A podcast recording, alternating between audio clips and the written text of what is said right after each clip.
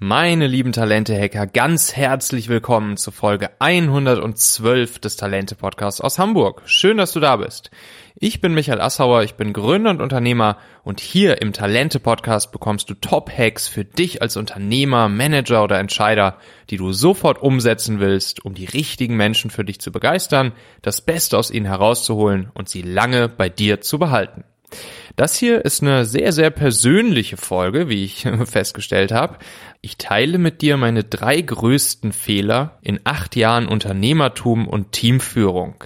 Außerdem, was ich heute anders machen würde, um diese Fehler zu vermeiden. Bevor wir jetzt gleich loslegen, möchte ich dir noch ganz kurz meinen heutigen Partner, das Startup Deskcloud, vorstellen. Deskcloud ist nämlich die App, mit der du ganz spontan ein Coworking Space für dich buchen kannst. Also, wenn du zum Beispiel mal woanders arbeiten möchtest, in einer anderen Stadt unterwegs bist, auf Dienstreise, wenn du Freelancer bist, wenn du mit deinem Team mal ein Offsite machen willst, dann kannst du das ganz einfach machen, indem du mit der Deskcloud App auf deinem Handy in einen Coworking Space deiner Wahl bei dir um die Ecke äh, oder in der Stadt, wo du vielleicht gerade unterwegs bist, gehst, dich an der Rezeption äh, eincheckst, beziehungsweise auf dem Handy eincheckst und dann an der Rezeption Bescheid sagst, dass du dich mit Deskcloud eingecheckt hast und schon kannst du den ganzen Tag dort arbeiten. Wir machen das häufiger mit unserem Talente-Team. Und äh, ich finde es ein wirklich sehr, sehr, sehr cooles Konzept. Entspricht ziemlich genau meinem Anspruch von äh, Freiheit und sich nicht auf eine Sache committen müssen, nicht binden müssen für einen bestimmten Coworking Space und deshalb finde ich das Konzept von Deskcloud so cool. Die Jungs von Deskcloud und ich, wir haben ein kleines Geschenk für dich vorbereitet als Talentehörer. Du kannst ganze sechs Tage lang for free dich in einem Coworking Space einchecken. Wenn du bei der Anmeldung in der Deskcloud App den Gutscheincode Talente 6 eingibst, dann kannst du dich sechsmal irgendwo in einem Coworking Space deiner Wahl einchecken. Den Link zur App und den Gutscheincode findest du auch nochmal in den Shownotes dieser Folge. Viel Spaß beim Coworken!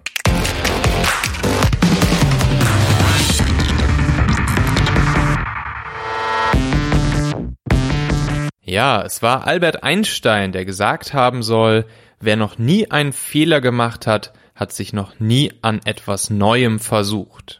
Ja, damals, 2012, als wir unser Startup Familonet anfingen ins Leben zu rufen und gegründet haben, da war das natürlich noch was sehr, sehr Neues für mich.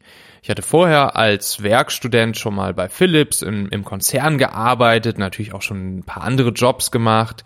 Ähm, ich war dann bei Adventure im Startup, habe da zum ersten Mal so richtige Hands-on Startup-Luft geschnuppert und habe dann da auch gemerkt, dass die Startup-Welt für mich das, das Richtige ist. Ich weiß noch genau, wie ich damals mir diese äh, Gründerszene-Videos, die Joel Kaczmarek damals, als er noch, äh, ich glaube, der war Chefredakteur oder Herausgeber von Gründerszene, hat er mal so äh, Gründer-Interviews gemacht. Hm, könnt ihr euch jetzt auch noch auf YouTube angucken, richtig coole Interviews damals, wo er äh, immer sehr tiefgehende hm, Interviews mit Gründern von Startups und Tech-Unternehmen geführt hat. Das, die habe ich praktisch damals eingeatmet, diese Videos, und da habe ich mir super, super viel Inspiration und Motivation auch abgeholt.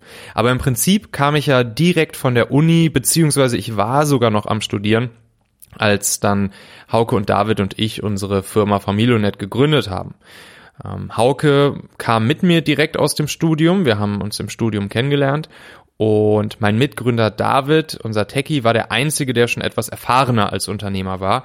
Er hatte vorher eine Agentur gegründet ähm, mit einem Partner zusammen und äh, dann ist er extra aus Münster beziehungsweise aus Freiburg damals, wo er studiert hat und auch seine Agentur hatte, ist er zu uns nach Hamburg gezogen, um dann mit uns gemeinsam hier Familionet zu gründen. Das heißt, Hauke und ich waren unternehmerisch noch sehr grün hinter den Ohren. David hatte schon etwas mehr Erfahrung. Und ich würde sagen, aus dieser Situation heraus, da ergibt sich auch der erste Fehler, ähm, der mir so hängen geblieben ist und äh, den ich hier auf meiner Liste stehen habe und der mich gerade in der ersten Zeit unserer Gründung, in den ersten Jahren unserer Firma, aber auch noch teilweise bis in die jüngere Vergangenheit begleitet. Und zwar würde ich den mal so benennen.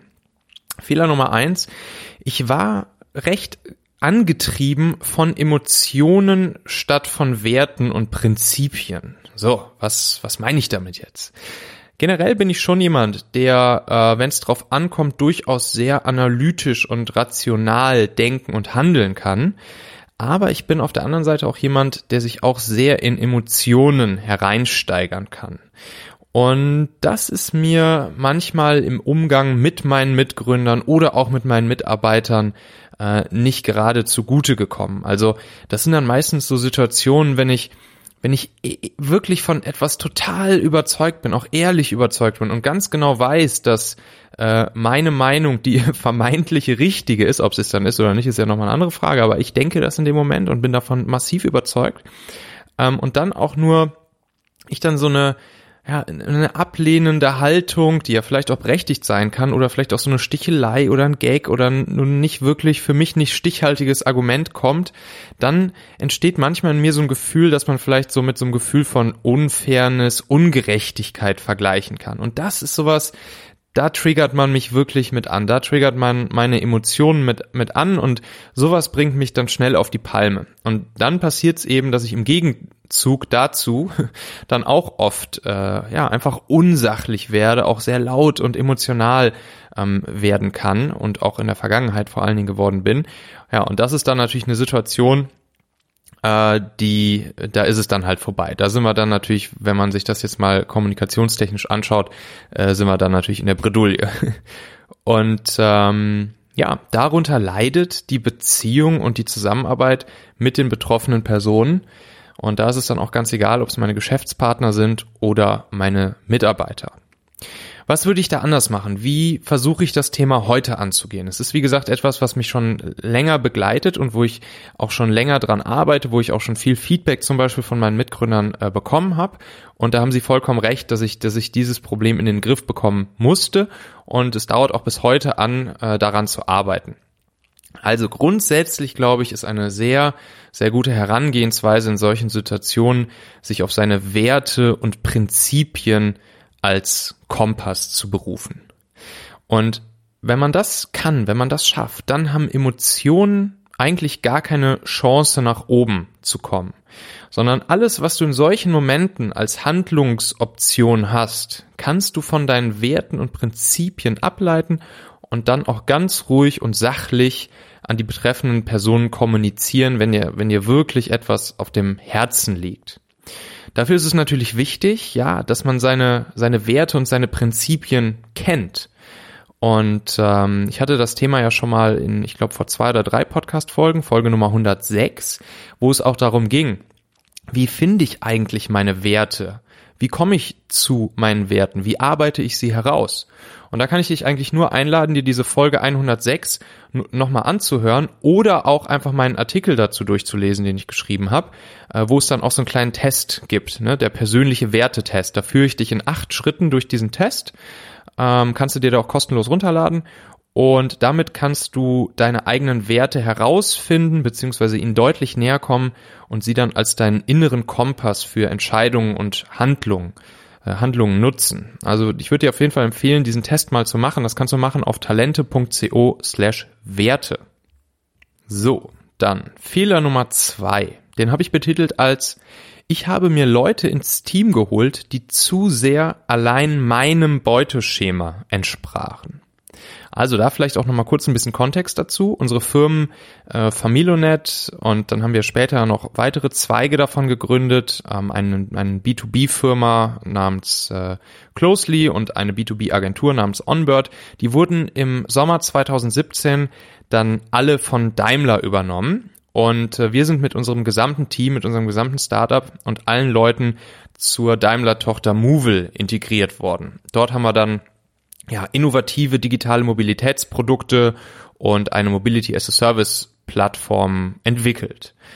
Ähm, dort habe ich dann auch ein Team übernommen, was insbesondere aus Mitgliedern bestand, die nicht unsere früheren Familionet-Leute, also meine früheren Mitarbeiter, mit denen wir zu Daimler gewechselt waren, bestanden, sondern hauptsächlich aus anderen Leuten, die vorher schon bei, in der Firma waren.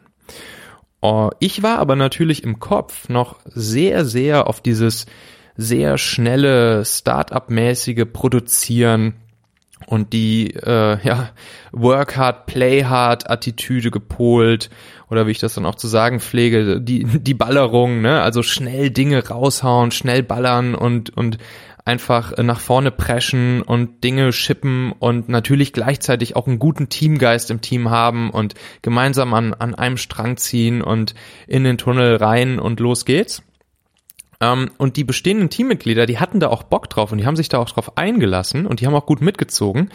Aber dann gab es irgendwann einen so einen Punkt, wo es etwas rocky wurde. Und das war der Punkt, als ich jemand Neues in das Team geholt habe, ähm, als es eine offene Position da zu besetzen gab. Und diese Person, die war fachlich unglaublich gut. Das haben natürlich auch die anderen gemerkt. Gleichzeitig war diese Person aber auch ja sehr, sehr, sehr rational, analytisch denkend und dadurch leider wenig integrativ und ja, manche würden vielleicht auch sagen, nicht so wirklich hm, stark sozial kompetent. Ähm, das hat natürlich immer viele Ausprägungen, das ist jetzt sehr pauschal gesagt, aber ich glaube, du kannst dir schon so ungefähr vorstellen, was ich meine. Und ja, ich hatte mir an dieser Stelle einfach jemanden ins Team geholt, von dem ich wusste, dass er massiv ballern würde. Ähm, und dass mir das gefallen würde, weil wir mit dieser Person natürlich schnell Dinge auf die Straße bringen würden, was ne, in meiner ähm, Startup-Denke einfach eine gute Sache ist. Ähm, aber ich habe ja, etwas außer Acht gelassen, dass diese Person äh, nicht so wirklich gut sich ins Team integrieren lässt und dass die anderen Personen äh, nicht so gut mit dieser Person klarkommen werden. Denn es war auch so bei der Auswahl der Person im Bewerbungsprozess, da waren die Meinungen im Team auch schon etwas kritischer. Es gab zwar nicht so wirklich einen kompletten Red Flag nach dem ersten Kennenlernen während der, während der Be Bewerbungsphase mit der Person und, des, und, des, und dem Team, äh, aber einige Teammitglieder waren schon so ein bisschen kritisch und einige waren auch gar nicht beteiligt an der äh, Entscheidung, wie das sonst eigentlich bei mir im Team immer üblich ist. Zum Beispiel, ich glaube, das war auch so eine Zeit, das war auch Sommer, wo viele Leute auch einfach lange im Urlaub waren und die Stelle musste besetzt werden. Und dann habe ich die Person eingestellt, nachdem nur ein paar Teammitglieder diese Person kennengelernt haben. So, und ähm, schlussendlich habe ich mir dann da jemanden ins Team geholt, der meinen Präferenzen für ähm, jemanden, der äh, geile Dinge auf die Straße bringt und produziert, sehr gut entsprach, der aber, muss man ganz ehrlich sagen, nicht wirklich ins Team gepasst hat. Und eine Person, die auch nicht wirklich gut mit den anderen zusammenarbeiten konnte und mit dem die anderen dann auch nicht wirklich zusammenarbeiten wollten. Und was würde ich da heute anders machen? Was, was wäre die Lösung dafür? Also, ich glaube, das Allerwichtigste bei der Sache ist, dass ich das Commitment aller im Team vorher prüfen und einsammeln würde heutzutage. Ähm, ob das Onboarding und die Zusammenarbeit mit dem neuen Teammitglied ähm, von den anderen auch gewollt wird und ob sie es als ihr eigenes Projekt betrachten und eben nicht irgendwie einfach so von oben aufdoktriniert bekommen, weil ich jetzt eine neue Person eingestellt habe und den Leuten sage, so jetzt arbeitet ihr zusammen, sondern ich würde wirklich wollen, dass die Leute es als ihr Projekt ansehen, dass sie sich darauf committen, dass es ihre Verantwortlichkeit ist, dass sie es wirklich fühlen, dass sie es richtig wollen, eine neue Person in ihr Team zu integrieren, sie gut onzuboarden, gut mit ihr zusammenzuarbeiten. Und da hätte ich mich eigentlich auch mal besser an äh, meine eigenen Hacks hier aus meinem E-Book gehalten. 222 Talente, Hacks für Leader. Kannst du dir ja noch runterladen for free als Podcasthörer auf äh, talente.co slash Buch. Und da habe ich ja auch zum Beispiel den Hack Nummer 61 drin stehen. Äh, nutze deine Mitarbeiter als die besten Recruiter der Welt. Da geht's genau darum, dass du deine Mitarbeiter, die ja schon alle andere ähm, Leute kennen, die gut in dem sind, was sie tun und äh, die vielleicht genau die Expertise haben, die die du brauchst bei dir im Team und die sich schon einander kennengelernt haben, dass du deine Mitarbeiter nutzt, um äh, ihr Netzwerk zu aktivieren, um neue Leute in dein Team reinzuholen. Und dann ist natürlich auch das Commitment ganz anders. Wenn du jetzt jemanden ins Team holst, wo ein Mitarbeiter denjenigen schon länger kennt, weiß, dass der gut ist, schon mal mit dem zusammengearbeitet hat, dann wird derjenige ja auch es als sein Projekt ansehen, denjenigen auch gut bei sich wieder im Team jetzt zu integrieren, mit den, mit den anderen vernünftig zusammenzuarbeiten und wirklich ein Team zu bilden. Oder Hack Nummer 91. Mache immer einen persönlichen Probearbeitstag mit Kandidaten. Ne? Das ist auch super wichtig. Und dann äh, gemixt mit Hack Nummer 92, lasse dein Team bei der Auswahl mitentscheiden. Also, damit habe ich auch sehr, sehr, sehr gute Erfahrungen immer gemacht. Ähm, vorher im Startup und auch nachher wieder, außer eben bei diesem einen Fall. Ähm, beziehungsweise dieser eine Fall hat mir ja eigentlich auch wieder bestätigt, dass das hier super wichtig ist. Der Probearbeitstag. Der Kandidat kommt schon mal in die Firma. Er sieht, wie ihr arbeitet. Er lernt die anderen Leute kennen. Das Team lernt den Kandidaten kennen. Das Team kann nachher mitentscheiden. Wie arbeitet der? Ähm, wie kommuniziert der? Passt der potenziell ins Team? Passt seine Arbeitsweise ins Team? Wie fühlt sich das an? Wie, wie fühlt sich das zwischenmenschlich an? Und es ist einfach nur fair für beide Seiten, diesen persönlichen Probearbeitstag vor Ort im Office mit deinem Team gemeinsam zu machen und dann das Team auch mitentscheiden zu lassen. So, Fehler Nummer drei, da habe ich hingeschrieben, ich habe oft nicht vom Ende her gedacht. Also, wenn ich eins gelernt habe in den letzten Jahren, dann ist es das, der richtige Erfolg, der ganz, ganz große Erfolg, und das ist auch egal, ob beruflich oder persönlich, der stellt sich dann ein, wenn man Dinge mit dem Endresultat im Kopf angeht. Das heißt konkret, jedes Projekt, alles startet mit dem Zeichnen des Target Pictures, mit dem Setzen von klaren Zielen, ähm, dem gewünschten Zustand zu einem bestimmten zukünftigen Zeitpunkt. Damit startet alles. Und das bestimmt deinen Weg dorthin. Und das heißt im Umkehrschluss natürlich auch, nur diejenigen, die sich wirklich große Ziele setzen, die werden auch den Weg einschlagen, der sie zu Großem leitet und die werden dann am Ende Großes erreichen. Und das habe ich ehrlich gesagt, ich selbst und auch wir bei uns im Startup gerade in der ersten Zeit viel zu selten gemacht. Wir sind oft, und das kennst du wahrscheinlich auch selbst, oft gehetzt vom Daily Business ähm, oder dringende Brände löschend von Opportunity zu Opportunity gesprungen ohne das große Ziel am Ende wirklich zu kennen, vor Augen zu haben und darauf hinzuarbeiten. Und hier ist es meiner Meinung nach besonders, besonders wichtig, über ein System, seine Vision, ne, seine persönliche Vision, äh, daraus abgeleitet, seine Fünf-Jahres-Strategie und daraus wiederum abgeleitet und heruntergebrochen sein Einjahresziel, seine Quartalsziele und sein Monatsziel zu kennen und zu verfolgen. Und als Gründer machst du das im Optimalfall so, dass du mit deinen persönlichen Zielen anfängst, deine persönliche Vision, deine persönliche Fünfjahresstrategie, dein persönliches Jahresziel, dein persönliches Quartalsziel und darauf basierend dann auch dein persönliches Monatsziel. Und dann, das ist ja gerade das Schöne, wenn du, auch wenn du Führungskraft bist, wenn du Leader bist, wenn du Unternehmer, wenn du Gründer bist, dann kannst du ja das Business dir so bauen, dass es am Ende zu deinen persönlichen Zielen passt und auch dich dahin führen wird. Ähm, deshalb machst du das alles ja. Also wir drei Gründer bei Familionet, David Haug und ich, wir haben das auch irgendwann dann gemacht. Wir haben uns ähm, zu einer Session, das war ein ganzes Wochenende, ich weiß noch, äh, es war in Hamburg unten am Hafen, haben wir uns äh, so eine Suite gemietet, wo wir uns ein äh, Wochenende eingeschlossen haben. Und wir haben uns gegenseitig äh, präsentiert, erst natürlich erarbeitet und dann präsentiert, wie jeweils unsere persönlichen, unsere ganz persönlichen Ziele in eins, zwei und fünf Jahren aussehen. Und von dort an haben wir uns dann überlegt, okay, wie können wir unsere Firma steuern? Wohin müssen wir jetzt unsere Firma drehen, dass im Optimalfall wir drei jeweils unsere persönlichen ein, zwei und fünf Jahresziele erreichen. Natürlich waren die Ziele unterschiedlich. Ähm, also wir hatten ganz unterschiedliche ein, zwei, fünf Jahresziele. Aber das Schöne war, wir konnten jetzt versuchen, die Firma in eine Richtung zu drehen, mit der wir alle drei unsere ein, zwei und fünf Jahresziele höchstwahrscheinlich erreichen würden.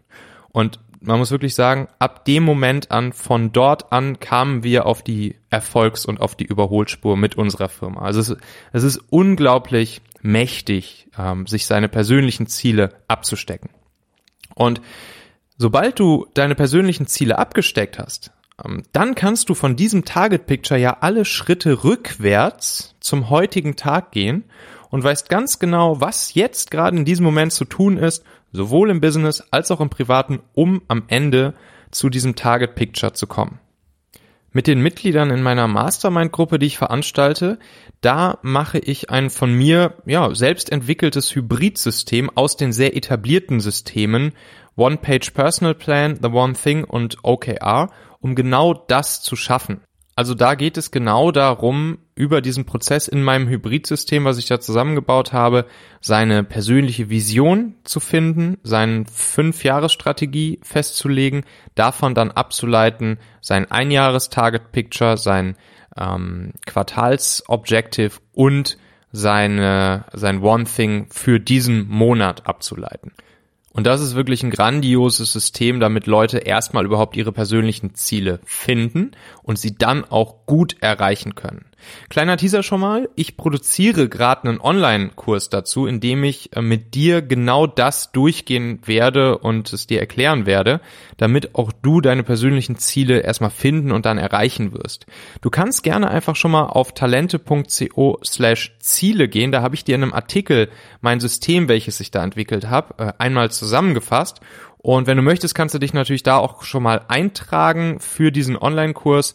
Dann bekommst du sofort Bescheid, wenn der dann nächste Woche, der wird voraussichtlich am 3. Februar online gehen, äh, wenn er dann online ist, dann kriegst du als erster Bescheid. Also, die Moral von der ganzen Geschichte hier. Erstens, finde deine Werte und Prinzipien heraus, damit die dein Kompass für deine Entscheidungen und Handlungen werden können.